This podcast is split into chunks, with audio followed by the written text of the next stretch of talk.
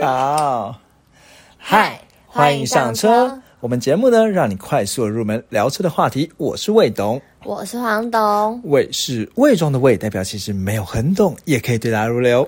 谎是说谎的谎，就算只有机车钥匙，却好像越车无数。黄总，你知道吗？我们先，我们上一集啊，我不是一直在咳嗽，然后其实真的有网友关心，就说魏董喉咙还好吗？敏感的时期。对，然后我就发现上一集有一个可惊人的巧合。什么？上一集的标题叫做一九二二。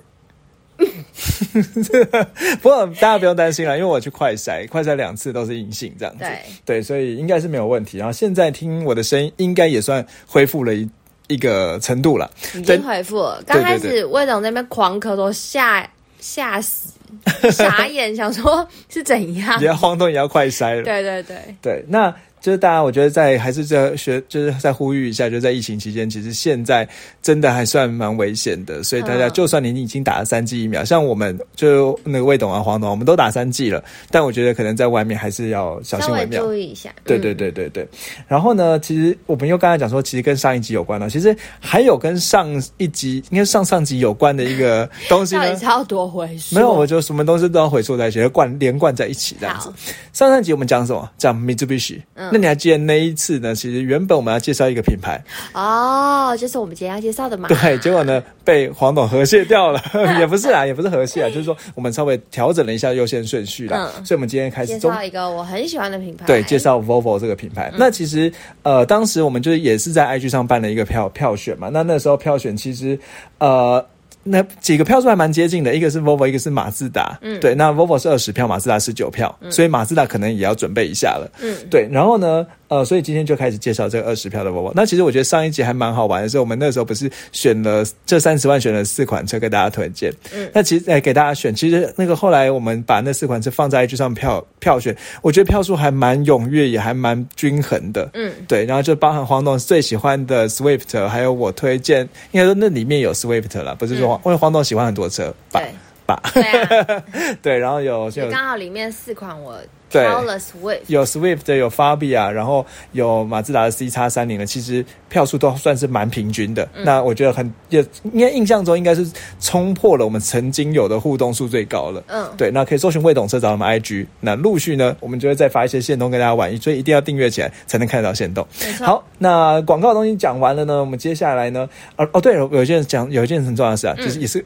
啊，因为我们上一集其实有一些东西讲错，比如说像那个油油算错啊，那其实有一些网友提醒我们，还有包含我们隔壁节目一个叫四轮后嘴 news 的学长呢，也给了一些补充和建议。没错，对，那其实相关资料呢放在节目描述栏，所以大家其实听的时候呢，听完之后可以去看一下描述栏。那我会尽量尽快在有发现问题的时候尽快更新。嗯，对。但如果你今天是 Mixer Box 的听众，因为它的就是他的节目描述栏是要等到下一集上片之后，他才会更新上一集的描述栏，嗯，所以可能。就稍等一下了，对。那比如说，像我们今天这一集讲完之后，你们去看《Mr. Bus》这描描述栏就会更新了。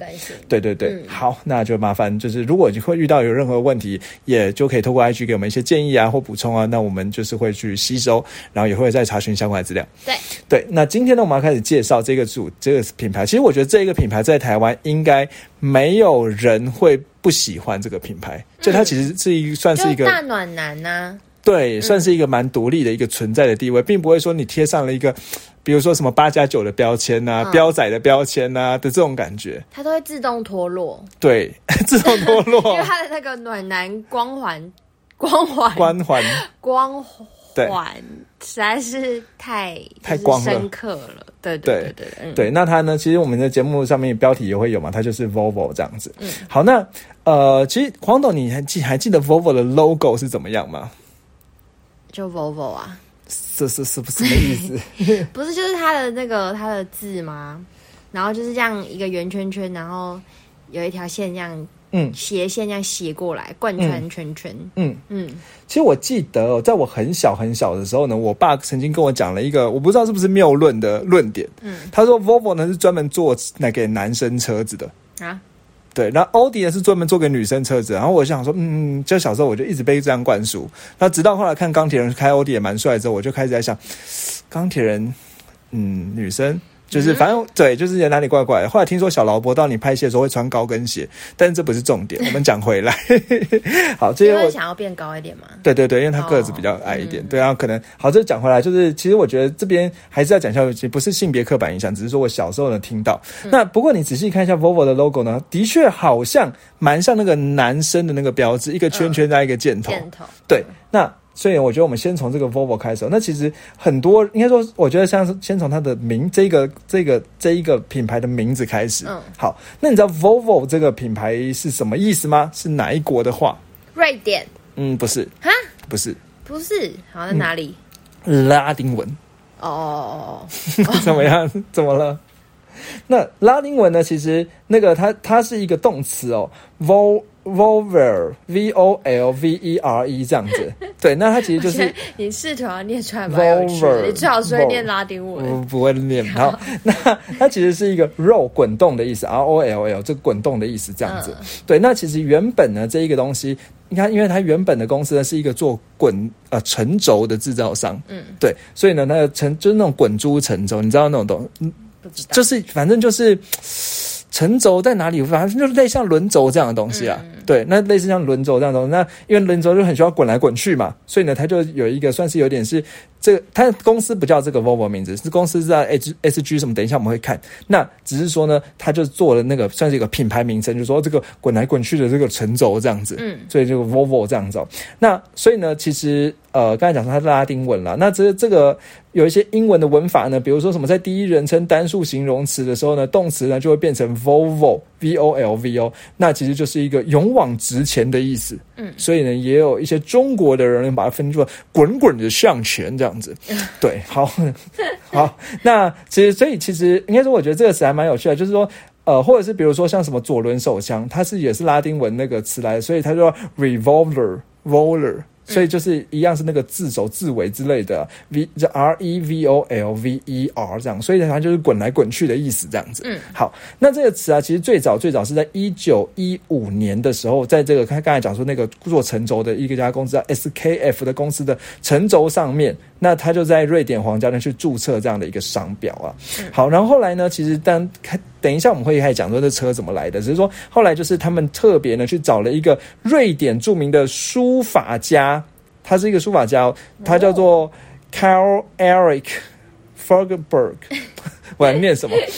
在听得懂吗？黄总听得懂吗？K A R L E R I K E R I K，我觉得应该就是 Eric 的意思了。对，然后呢，卡尔艾瑞克。福尔伯格，福尔堡了，这个翻台湾应该翻成福尔堡，F O R S B E R G，福尔堡这样子。好，那我们就叫他这个福尔堡。那他的头呢也这样子光光滑滑这样子。在一九二七年的时候呢，他就设计出这样一个 logo。那这 logo 它其实重点就是说有一个金属的环，然后呢向着，然后它有个就是对人黄董，你你如果你遮住的话，你会记得 Volvo 的那个它的箭头是向左上还是向右上吗？不会，我根本忘记它有个箭头了。你真的忘记它箭头了？好，没关系，我们就讲给那个初学者听了。对，它其实箭头呢是向着右上方这样子，对，它像是一个右上方的一个箭头这样，那那就是形成。那他说呢，这样的一个箭头具有三种含义哦。所以如果你这样跟人家嘴 Volvo 的话，你就可以把这赶快背起来。这一段重重听几次这样子。好，好，那第一个含义呢？就是这个箭头，第一呃，对不起，我突然忘记第一个含义呢。它其实说这个它其实是一个古老的铁的元素的标签。嗯，就是元应该说以前的元素，就是现在元素周期可能是有一些那个，反正比如说呃什么 F 一啊什么那种英文。那古老呢，它就是用这个箭头来代表的是铁的意思。那为什么铁？因为其实这种做金属工业嘛。对不对？所以铁是很重要的元素。好，所以第一个含义还是铁的元素这样子。那第二个含义呢？其实是它其实代表的是那个一个传说中的人物啦，叫做 Mars。好，Mars 它是一个，哎，对对对，没错，它是呃古希腊神话中的那个什么十二神之一的战神 Mars。那它就也代表的是火星的意思。嗯，对，所以呢，就是呃火星什么意思？就是战斗意思。嗯，对，那其实这个，呃，反正就是也是在也是一个火星的符号，对对对。好，那最后一个呢，其实就是男人，就是那个男性的标签了。所以是真的，真的，真的，真的，真的。所以刚才讲说那个战这个战神呢，他其实是也是当时是战士的庇护者，然后是罗马的守护神，所以当时罗马呢信奉这个神这样子。嗯，对，所以他同时有三个意思。还有黄总复习一下哪三个？铁、火星、男。对，哎呦。听起来不错哦。好，那我们可以把它叫做火星铁男。好好好，有有这样说法吗？比较好记，比对对对。好，那再来，其实除了这一个基本的这个男，因为所以它并不是一个向右，不是不是一个向正上方的符号，它是一定要有点像右上这样子的符号。那另外，Volvo 还有一个蛮特别，就是说在这个符号上面还会有一条。袋子，嗯，对不对？你有印象吗？他他车的那个水箱护罩上都会有一条斜斜的带子，这样子就一样是从左下贯穿到右上的一条斜斜的带子。对，那那那条斜斜带子其实原本最早其实只是要把这个符号固定上去而已，把符号有点难固定这样子。对，那后来就发现说，哎，看起来好像也蛮有识别感的，所以后来就变成它的基本的标志了。所以就是火星铁男呢固固定在一条斜斜的带子上面。嗯，好，那这个它的它的。基本的 logo 好，那基本上 logo 呢，其实过去曾经有一段时间是蛮各种蛮混乱的改变了。但我觉得这边不是我们节目要讲，因为我们节目并不是一个 YouTube 节目，对，所以呢我就不讲。那只是说，我觉得蛮有趣的是，他在很多文章里面特别提到那个 V O L V O 的字体，你有没有觉得它字体其实看起来就是有一种古老古老的感觉啊？有有吗？V O L V O 的那个字，你你你你你不觉得？变的。对，然后其实如果今天再稍微对这种呃美感的字字形有一点研究的话，这种字叫属于有衬线的字体，你有听过吗？哦，就是它会有那种边边会凸出来的，对对对对的，这种叫衬线哦。那这个字体其实他说他当时在选用这个字体的时候，因为他是一个书法家嘛，嗯，就是外国书法家，就是可以写出很漂亮的那种字来。对，那其实他说他当时是故意选用那种古埃及的英文字母的排列方式。对想法，对对对对对，好，所以就是一个认，就是我们这样可以认识一个品牌的要表达的意思啊。所以当时其实呃也算是男生，也算是战神，反正就是他当时设计的时候就已经蛮有想法，然后他就是又什么什么滚滚向前的那个感觉。嗯，好，那讲到这呢，我们接下来就要讲那这个品牌怎么来的？那当时的这种怎么汽车？哎黄总，你先猜一下这个品牌是哪一年开发展出来的？一九。一九二三，哎呦，很准哦！你这次怎么会？我不知道，乱猜。接近了，这它官方叫做一九二七年。嗯，对，好，一九二七年才发展出来这品牌。那我们现在开始来讲这个品牌的背后的故事了，黄都要吓死哦。嗯，那几个品牌呢，一样是两位创办人。嗯，好，一位创办人呢是一个做 marketing 的。哇，一位呢是 marketing 是什么？行销嘛。我怕我们听众有些因为，呃，我的英文念不太好，所以我还是讲一下 marketing 是做行销。另外一位呢是那个 engineer，嗯，就做工程师。不错啊，这个组合真的哦。嗯，不要都是。行销没技术，或都是技术不会行销。哎呦，黄总看起来是一个夜师，可以来咨询一下。好，那 那这个呃，那我先讲回这个 marketing 的故事哈。这个 marketing 的歌呢，它是一九一八九一年生出来，在然后呢，这个 mark 他他叫他的名字叫做 Asher Garberson，好，应该是这样念吧。好，A S S A R，反正你自己上网查都查得到。你就就我就先叫他。Acer Acer 好，Acer 这 marketing 哥呢是一九一八九一年生啊，那后来呢，他就一九一六年的时候就到这一家公成轴公司工作，这家成轴公司叫做 SKF。好，它也是这个在那个瑞典的哥德堡了。那这个 SKF 有点难念，什么 S V E N S K A，然后 K 是 K U L L A G E R，然后 F 是 F A B R I K E N，反正就是这个成就公成就公司工作。在一九二零年的时候呢，他派到法国去担任法国的公司的分公司的经理。嗯，因为他是因为他在瑞典嘛，对不对？去法国当经理，当当完经理的时候，一九二三年又回来瑞典。回来瑞典之后呢，就担任行呃呃，对不起，我讲不是行销，是销售，就是业务啦。担任集团的销售 sales 的经理，这样子。好，所以不是 marketing，是 sales 的经理这样子。好，那他原本呢是经济学出身的，国际行销部门，所以他是原本是念国际行销，之后来就当销销售了。好，讲讲到这，那这个 marketing 哥，那另外一位呃，另外一位哥呢是工工程哥。好，工程哥呢，他是他叫做古斯塔夫 Gustav。G U S T A V，好，那就叫 Gustav 好了。他在稍微大一年纪大一点，在一八八七年的时候生，他是学工程的，对车辆非常有兴趣。一九一一年的时候呢，在什么英国的考文垂斯怀特反正就在一家公司工作。一九一三年回到瑞典，所以他原本是瑞典人，在英国工作，然后就有有点像另外一个，他是在法国工作又回来，回来之后一九一七年呢就到这个 SKF 工作这样子。好，那这两这两个人呢，后来他们在同一间公司工作，就是什么什么什么陈轴，对 SKF 这个陈轴公司工作。有一天呢，公司举办了一个龙小龙虾聚会。嗯，这个有蛮有趣的，在一九二四年七月的有一天呢，反正这两个人呢，他在公司就是一个吃了吃，就是有一个公司的小龙虾聚会，在一个公司举办一个饭店，是一个什么 team building，然后一起发想一个什么？不不不不，就是公司里一饭公司请客这样去请吃小龙虾这样子。好，那他们边吃，可可能是哦，可能是，可是七月。不是春节，不是尾牙，那什么？暑假。嗯，好，就可能年终吧。好，好，就是年终聚会这样子。那一起吃小龙虾的时候呢，那这个时候呢，这个呃销售哥呢，就是啊这个业务哥啦，好像讲销售好像有点太土。好，讲这个业务哥呢，就觉得说，嗯，你观察一下这个市场哦，市场呢，瑞典呢，一年总共有当时哦，一九二七二四年的时候，一总共一万五千辆车。嗯。销售其实你不觉得瑞典那个时候有一万五千辆车还蛮多的吗？嗯，对，就一九二四年呢，连那个这这二战还没打开打这样子。好，然后呢？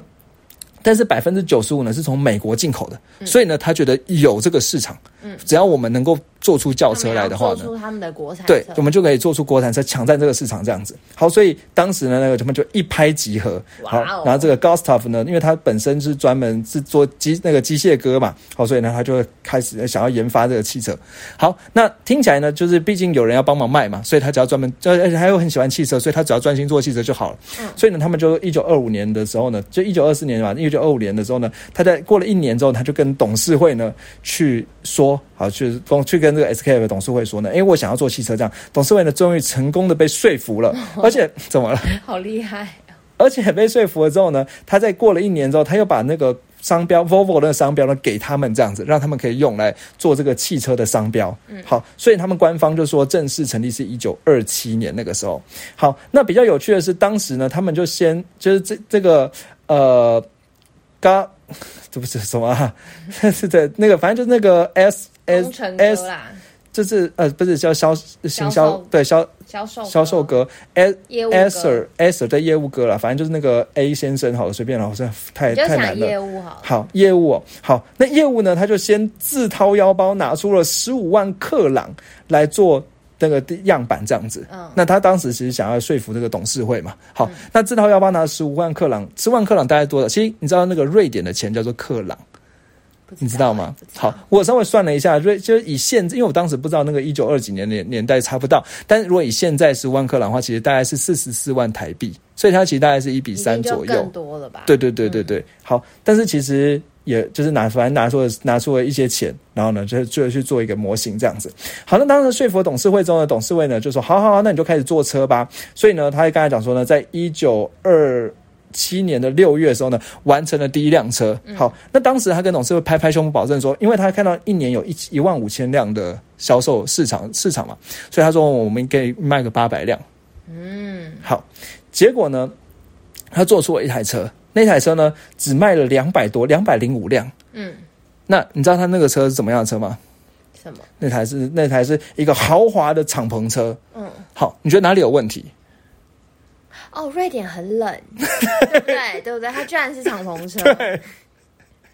那当时不知道那个业务在想什么，对，就在那个湿湿冷冷、走走停停的瑞典呢，居然做出了这个豪华敞篷车，难怪卖不好。对，然后呢，就卖展昭华铁路，总共卖了两百零五辆。那销售状况呢，其实不行，不太行。所以呢，他突然就想一想，想，哎，好像不对，我没有考虑到瑞典的天气的状况，就改成卖做成轿车，就那个销售就还蛮稳定的。嗯，对。好，那就后来呢，就是。反正这是最早一开始啊，那后来其实蛮蛮有趣的，是因为瑞典呢，它是在北欧，所以它并没有参加第二次世界大战，只是说因为当，所以我觉得算算是在不不需要像其他那个欧洲国家一样，因为二战那个汽车工厂直接被，并像那个 B N W 的工厂直接被炸掉这样子。好，那但是它只销售呃生产有点下下滑这样子。好，那呃再来呢？所以接下来就回那到一九三五年那个时候呢，其实这个 Volvo 呢正式推理脱离了这个 SKF，变成一个独立的公司。那其实早期的 Volvo 呢，它的车呢都是用三位数的编号方法来命名车名，这样，那么觉得跟那个 Peugeot 有点像？嗯，对。那只是说当时呢，它的三位数呢，第一位数呢叫做车系，好，那车系可能用一二三这样，可能用也是算是跟车大小有关了。第二个呢是气缸数。好，所以四缸的车可能就是中间是写四这样子。那第三个呢是车门数。好，所以呢，比如说像有一款车呢，它叫一六四，就是一系列六气缸四个气门这样子。那当时啊，这后来其实这个命命名规则又有点乱掉。好，那刚才讲到说呢，所以比如说像二战结束的时候呢，它推出了呃第一个就是一个叫 PV 一四四，那就是一个。一系列的车有四个气缸的四个门的车这样子，那在一九四七年的时候上市，销售状况也不错，然后就卖到美国去，所以它算是变成一个国际的汽车品牌了。嗯，好，那时候才一九四七年这样子。好，一九五六年的时候推出了一款叫做一二一的轿车。那其实为什么叫一二一？我想说它只有一个门吗？啊，其实应该也不是。对，那只是它名就开始乱命这样子。怎么了？不好笑的。对，从窗户前面进去嘛。对，超奇怪。然后呢，这个这个车呢，后来反正就是又又有一个变形，叫做一八零零酷配，它是意大利的设计师设计的，那长得还蛮流线的，这样这样子哦。好，然后呢，反正但后来呢，它其实这个这个这个一二一的，反正这个这个车呢，呃。后来看现在，反正这个车还蛮好看。那这个车后来生产到一九七三年这样子。那讲回来，这个一二一这个车，它其实呢蛮有趣的是，在瑞典本地呢，它会把它叫做 Amazon 就是你不觉得 Volvo 哎？为什么 Volvo 以前都就是其实 Volvo 以前都是数字，它没有车名字，它叫阿玛，但是它突然想要有一个车的名字，就想要有车名字，然后卖去德国，德国就说阿玛总被我注册走了，嗯，然后呢，所以他就好了，以后还是不要乱用名字，还是继续回归他数字，还是继续用数字好了，这样子。好，那时间呢到了一九五八年，有一件重要的事情发生了，Volvo 的工程师呢 Niels b e l l i n g 发明了三点式安全带。哦，之前我没有讲过。对，这我们在 V 六零那一集有讲过这样子。那在一九五九年的时候呢，正式的用用在车上，算是人类历史上挽救最多生命的发明之一。这样子，那我觉得对，蛮有趣的。然后再来就是一九六四年的时候呢，他去做了，他在他应该说你，我不知道你们知道，Volvo 车其实有一个特别的地方是，它的后座呢是可以有一个机关可以垫高起来。哦，他是不是有讲过？你有印象吗？上车的时候讲过，嗯，在那比如说什么叉 C 六零啊，什么这些都有，嗯，对。那其实像以前的 V 六零也有，只是像我们之前去访访问的 Jasper，他就有讲说，他买的那款 V 六零后座还是可以垫高起来的，但新的 V 六零不行，这样子。对，那他在一九六四年的时候就已经做出了这样的一个算是儿童专用的后座这样子，嗯，对。然后后来在一九七二年的时候，在 Volvo 的车上去推出哦，所以其实算是蛮特别的一个小小心思。那其实 Volvo 当时的设计。就是强调安全，安全，安全。嗯，在原本的设计，这个时候的定位就已经跟现在差不多了。对，就已经安全了，就很强调安全了。这样子。好，那再来就是。沃尔沃在一九六五年的时候呢，在比利时的根特呢建立了第二大生产的站点。你还记得我们之前讲过 V 六零就是在比利时生产的？嗯，对，所以呢，其实呃，就是瑞典啊、比利时啊都有站点，都有生产的点这样子。那后来呢，就是刚才讲说呢，在这个命命名呢，大概到了一九。六几年的时候呢，开始就是没有那个最后一尾数，最后一个数字就没有意义了，所以就都变成零这样子。因为不是那个讲到最后一原本就是三个数字这样子，所以呢，在一九六六年推出的叫一四零的车系这样子。那呃，在再来，然后一四年车系，然后另外，但当时也有一九六八年推出一六四，反正那四又是四个门的意思，随随便了，我真的不知道他想要讲什么。对，那我觉得很有一个，这我们沿着时间讲几个重要事情。在一九七零年的时候，Volvo 做了一个叫做交通事故研究中心，你有听过这个东西吗？哦，你之前好像也有讲过。对他其实为了安全，所以他就特别呢去成立了一个专家组。然后呢，去分析所有调查交通事故。他认为说，在交通事故发生的前几秒是最重要的一件事情。所以，他就一九七零年呢，他就分析了过去三十五年里面的呃交通事故，然后去变成一个全世界第一个专门为交通事故去建立数据品牌的数据的公司，数据分析的公司。对，那所以当然就是我觉得以安全来讲，他真的是安全的一哥。他说他说他自己是二哥，没有人敢说第一这样子。没错，对对对。好，那后来在一九七四年的时候出了二四零的车系这样子。那呃，我不知道黄董还有没有印象了。其实我们之前在讲那个 V 六零的时候，其实有讲过说，它其实就从二四零开始变出来的。从二四零，然后后来变八五零，后来变 S 六、S 七零这样，然后有 V 六零、V 七零，你还记得吗？嗯，对。那所以其实那个时候二四零的车是在一九七四年推出的。那到了一九七九年的时候呢？Volvo 做了一件有趣的事情，就是他把轿车的部门独立出来，叫做 Volvo Car Corporation。那跟 Volvo 做其他车的部门分开来。嗯，对。那你说这个东西有特别要讲吗？其实你知道一件事情是，Volvo 现在这个集团哦，如果你去网络上查的话，这个集团最主要呢，Volvo 这个集团最主要并不是卖车的。嗯，呃，不，并不是卖轿车的。你知道他卖什么吗？不知道。他是卖卡车的。哦，是哦。对，而且他卡车呢是去卖到全世界第二好。这么厉害？对，那轿车呢是谁的？轿车其实后来就卖给中国的那么吉利汽车哦。就应该说，所以乘用车这部分，它这个在一九七九年的时候，那时候被那一九讲对一九七九年那个时候被分开来。那所以我们今天现在来补充科普一下这只手。你说它卡车卖到第二好，那其实这个卡车哦它很厉害哦。我讲说它其实它的卡车刚才讲说是全世界第二大重车，它做的卡除了卡车、游览车都是全世界第二排名哦。那那这个第一是谁？宾士不是，宾士是第三。谁？第一是一样是瑞典的品牌，是哦，叫做 Scania，你有听过吗？没有。好，那所以其实真的我觉得还蛮厉害，就是都是瑞都给瑞典人就就做卡车了。他们那么强？对对对，而且他这个卡车的部门呢，在二零零一年的时候也收购了雷诺的卡车业务，嗯，还有德国的一个叫马克的一个卡车公司，嗯，好，所以它就是一个世界上超级第二大的卡车集团。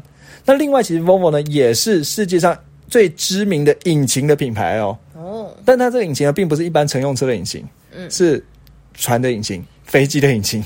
哦，对，所以它其实是要讲说，百分百分之六十亚洲的船的引擎呢，像什么游艇啊、工作艇啊的这些艇，都是 Volvo 提供的引擎。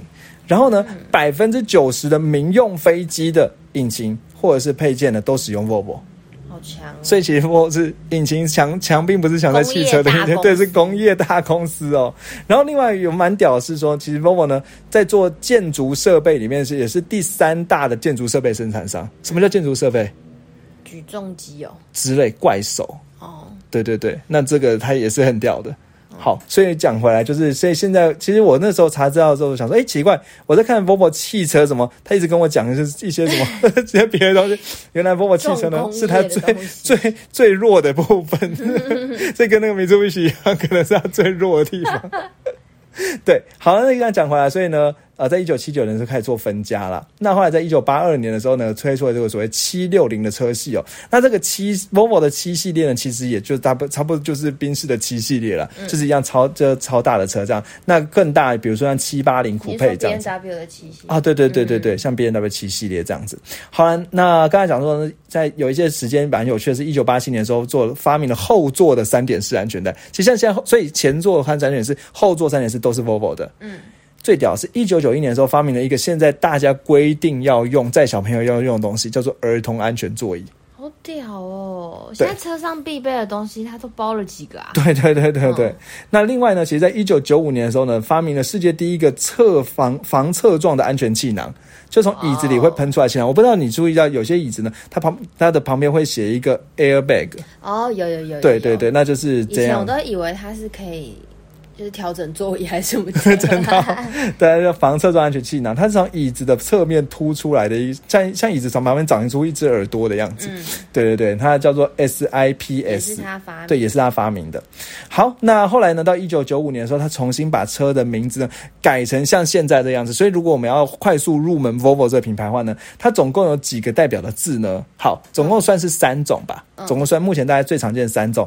S 是四门房车，你还记得吗？S 六零。是这门房车，那 V 是旅行车，这 V 六零就是它的旅行车，对不对？那修旅车呢？叉 C。对对对，那当然，如果装装着懂的人会讲 X X C 这样子。OK。对，But 我都不太会讲，我都讲叉 C 这样子。那其实我觉得这边还可以稍微科普一下，其实最早这个叉 C 这个名字哦，其实是当时有一款 V 七零的旅行车。嗯，那它的四轮驱动的版本叫做 V 七零叉 C，嗯，那后来呢，它又干脆把它变成叉 C 七零这样子，嗯，那叉 C 呢，其实叫做 Cross Country，就是越野的意思，嗯嗯嗯，嗯，那 X 嘛，就是简称 Cross 会简称 X 这样子，那 C 就是 Country 的意思哦，后来就是就统一就叫这个名字，那这另外其实 Volvo 有些早期的车还会有 C 开头的，代表是双门酷配。不过这比较少见的，嗯，对，真的比较少见。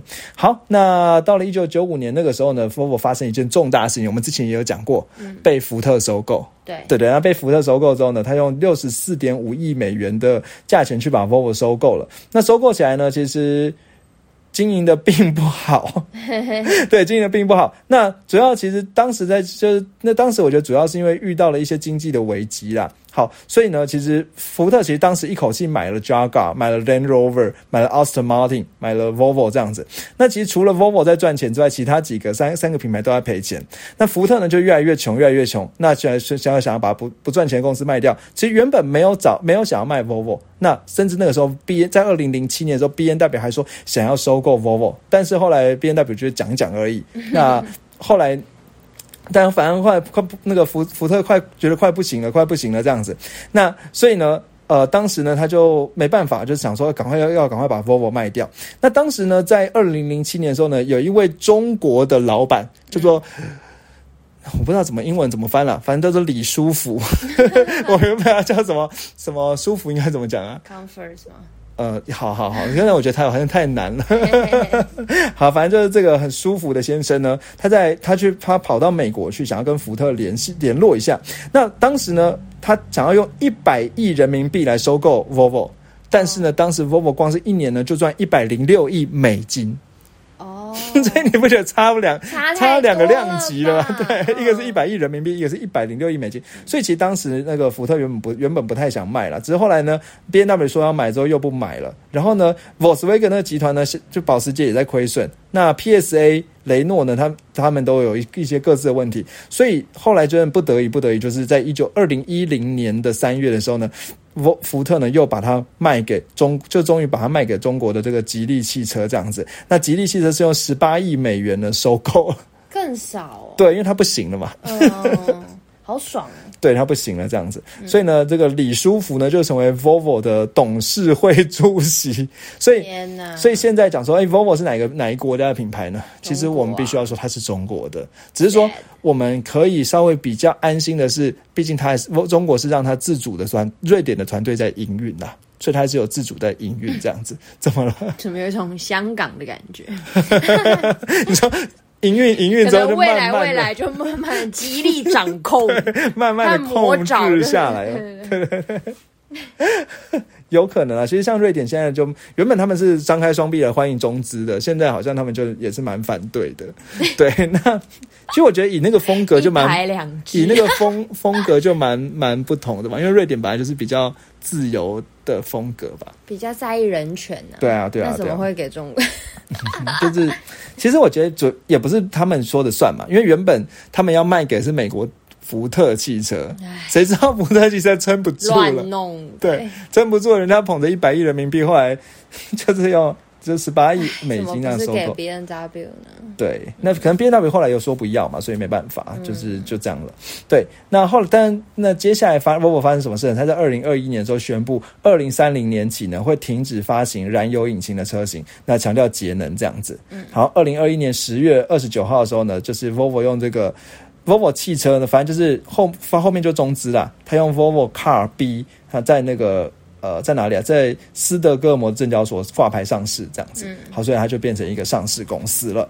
好，那 Volvo 故事讲完了，再讲到这里呢，又来了，它跟台湾有什么关系呢？嗯，什么关系？好，那我觉得先讲，就是其实 Volvo 这车非常非常早呢，就有经。那我今天先先讲一件事情，你知道台湾叫它什么吗？台湾会怎么翻译 Volvo 这个品牌？是什么什么凯什么的？嗯，我忘了。我觉得你蛮有 sense 的，你为什么会记得这个词啊？忘了。好，因为一直经过啊。好，那其实其实应该这样讲哈，就是说，其实最早最早呢，台湾是有一家叫做呃，我现在我翻一下资料哦。台湾最早最早，其实台湾是有一家叫做众和新的公司，来做代理。嗯，好，综合新这个公司多早，在一九一九七零年代左右，六六七就六七零年代的时候代理的。对，那这个综合星这家公司呢，它当时其实叫它所谓的豪华牌汽车，对对，好害羞，怎么了？就很尴尬这样，很很土豪。对，而且最屌的是哦，它其实当时的那个，就它叫豪华牌汽车，那还叫做台湾福福汽车，所以它原本最早其实应该叫做福福哦，福气的福，这样福福汽车，好，在一九六六。六六八六九年那个时候叫做福福汽车这样子，那他代理的是一一四四，就很早很早年代那个车叫一四四这样子。对，那后来呢？其实，在就是后来有太古，就是香港的太古集团。那香港太古集团呢，当时把它翻译叫做富豪。嗯，对，所以其实现在比较正确的念法，在台湾话会叫做富豪。嗯，你知道吗？嗯，对。那你知道为什么香港的太古集团把它叫做富豪吗？不知道。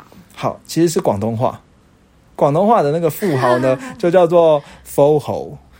我看魏总还做注意，“fo fo ho”，“fo ho”，那还蛮近的，就听起来像 “volvo” 这样子。对对对对对，那只是说在台湾呢，其实，在台湾其实当时是叫。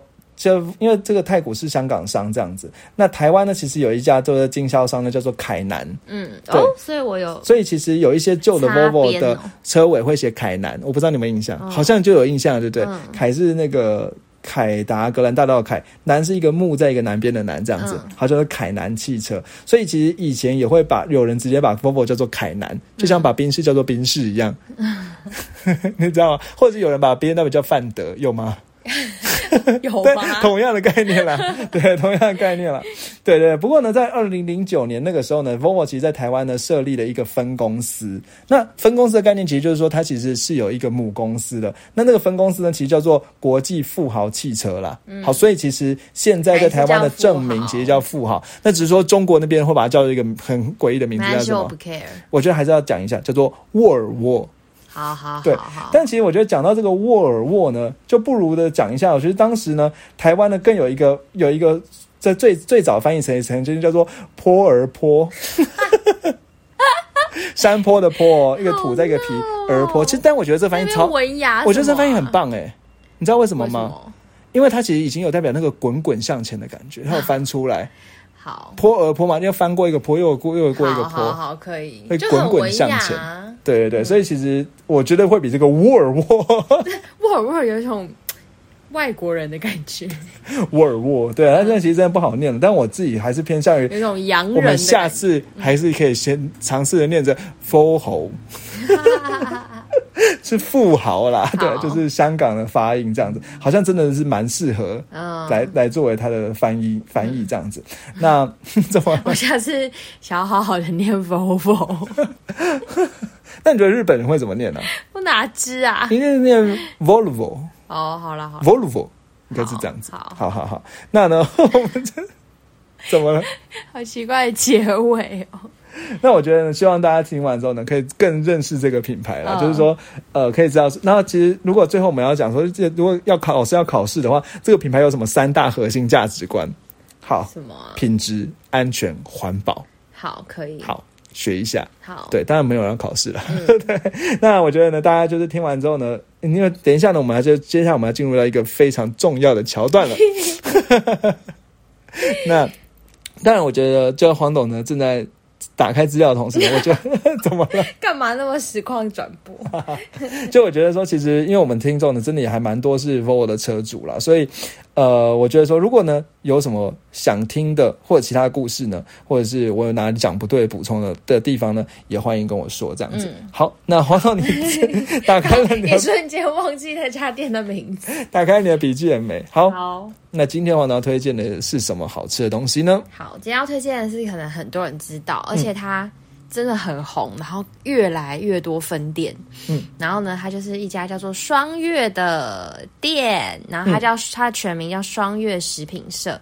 然后我现在目测它可能就有六家分店喽。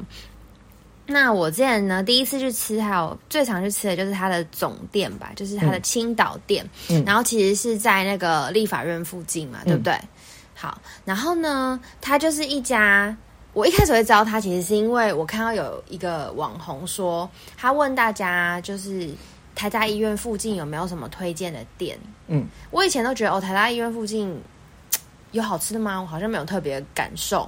但是呢，就是后来才知道，原来这家店其实超爆红，而且它也连续很多年都有得那个米其林的必比登推荐。然后呢，我必须说，我目前只要推荐给我身边的人去吃，每个去吃的没有跟我说过不好例。如我这样，对，还有我的各式同事。就你要刚刚补充一下，不然好像觉得推荐的人很少。对，说只有你的话，好像你没有差，对 你你就会去吃。好，然后我同事呢，就是这种就吃过一次之后，他们是会自己再去狂吃的、哦。嗯，好，那这家店呢，它的特色其实它最著名的应该就是它的那些汤品。嗯。对，有非常多去台大医院。刚刚你是不是还没有讲他的名字啊？双月啊，哦有刚刚有讲对，有非常多去那个什么，可能去台大住院啊，或者是生小孩的人，嗯。他们都会把这个买去探望那些他的亲友，如果有在住院的话，或者是他在坐月子，这个也是大家口中非常好的补汤补品。好，那听到这边，你可能就会觉得说啊，那是不是就是中药味很重很难喝啊？No，它超爆好喝，而且呢。就是一般人可能看它的价格，好像可能两百多块，可能会以为说啊，这一碗汤要两百多块，好贵哦。可是当它上到你面前，我跟你讲，绝对划算，绝对划算给的料很足，非常会像一个小山一样会堆起来。它就是一一盅汤，然后它的那个料，像我最喜欢点的就是它的蛤蜊鸡汤。嗯，对，那另外我也很喜欢点它的蛤蜊是木鱼汤。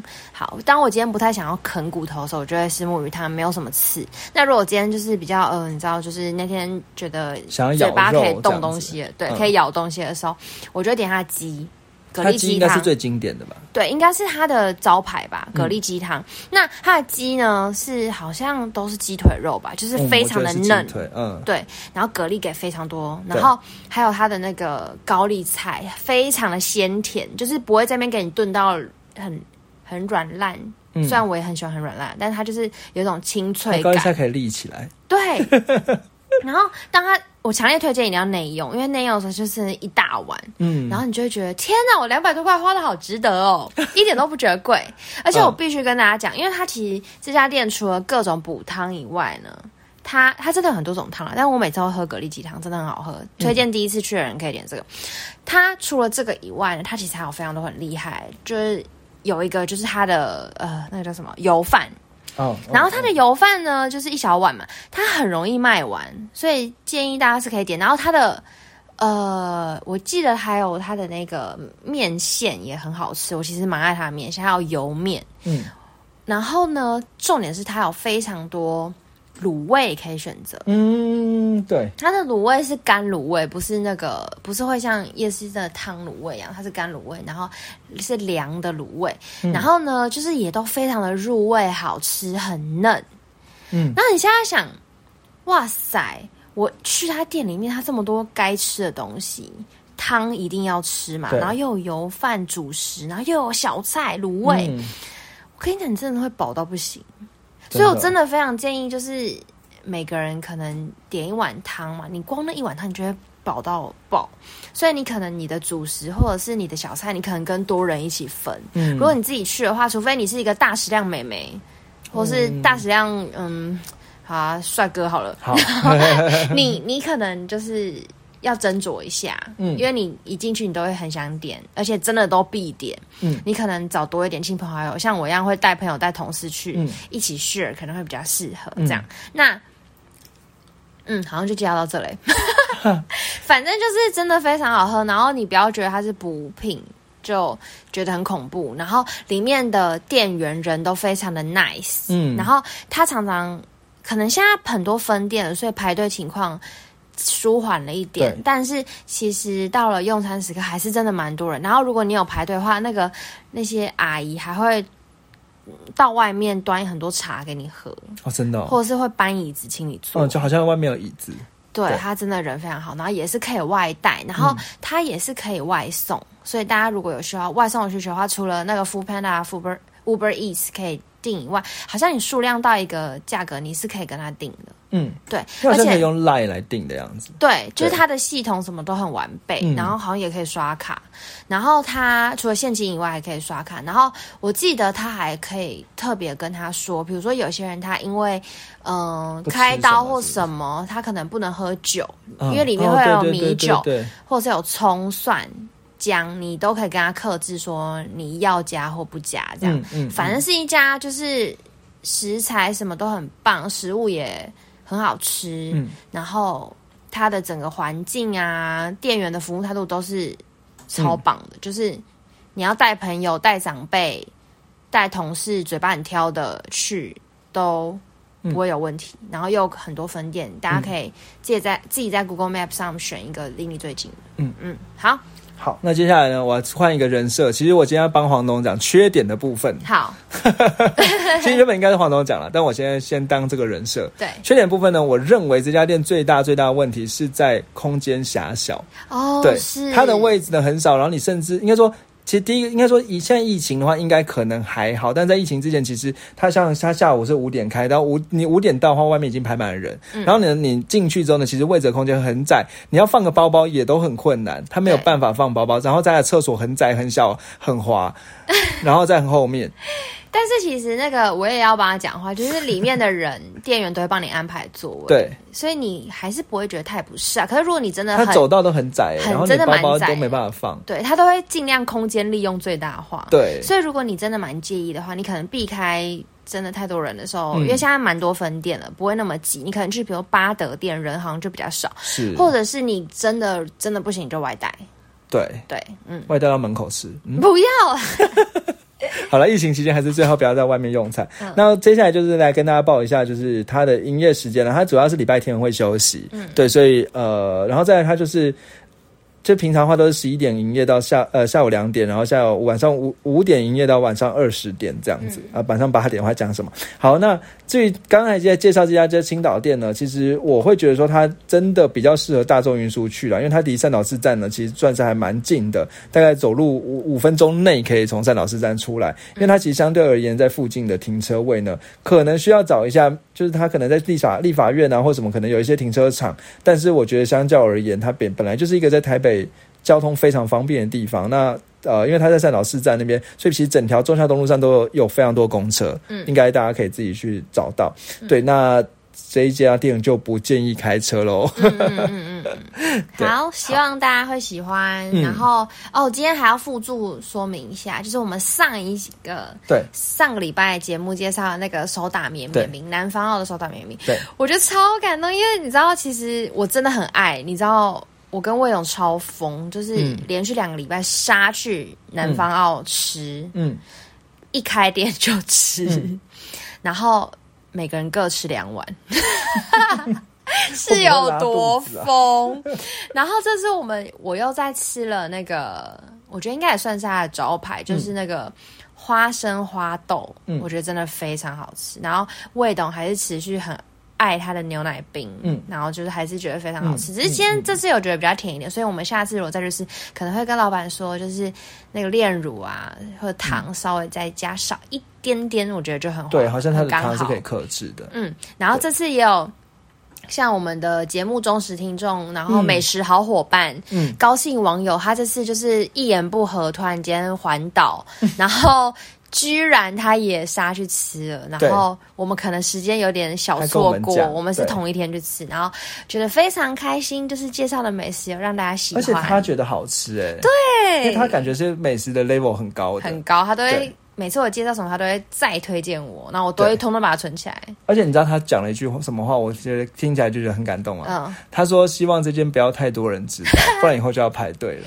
真的，它真的很好吃。我到现在，我下个礼拜还是很想再去吃。对对对，那也欢迎想知道的话再去听上一集喽。对，好，谢谢，大家。那我们今天呢，最后三件事情跟大家讨论了。第一件事情就是可以搜寻未懂车找到我们 IG，然后我们可以追踪起来，跟我们一起玩线动的游戏。那当然，有时候因为可能我比较忙一点，有时候不一定都会发讯息或都会回讯息，但是其实就是有呃，还是很喜欢这样的互动。对，然后再来就是节目相关的资讯，如果有刊物的方，我们会会放在节目描述栏。对对，去做补充。好，这第一件事。那第二件事呢，就是其实我们还是在征求征求对车主这样子。那当然，因为现在疫情的关系，所以也许没就是没有办法去直接一起上车。但是我觉得说，可能也可以透过 IG 来跟我们分，愿意愿意跟我们分享之后，我们可以约一个线上的访谈这样子。对，那也感谢有一些网友呢，或者是像四轮再起来的四轮哦的那个学长呢，也帮我们呃介绍呃那个 Volvo 的 x C 六零的车主。那之后也会做一个后面的访谈这样子。对对，谢谢。然后最后呢，其实还是一样，就是对于刚才讲的双月呢，你觉得有没有？如果你吃过的话，你觉得有什么推荐呢？也欢迎透过五颗星的方式来跟我们留言来分享。对，或者是有其他的店家你很推，想要黄董赶快去吃吃看，拜托跟我说，超爱吃的。对对对，那当然，如果你今天有什么想要听的主题啊，那也欢迎透过五颗星的留言。然后最后一些想问你说，你听完之后，我们这一集节目之后，你有没有更喜欢或者是更认识 Volvo 这个品牌？嗯，对，那欢迎跟我们说。那就这样子，谢谢大家，拜拜。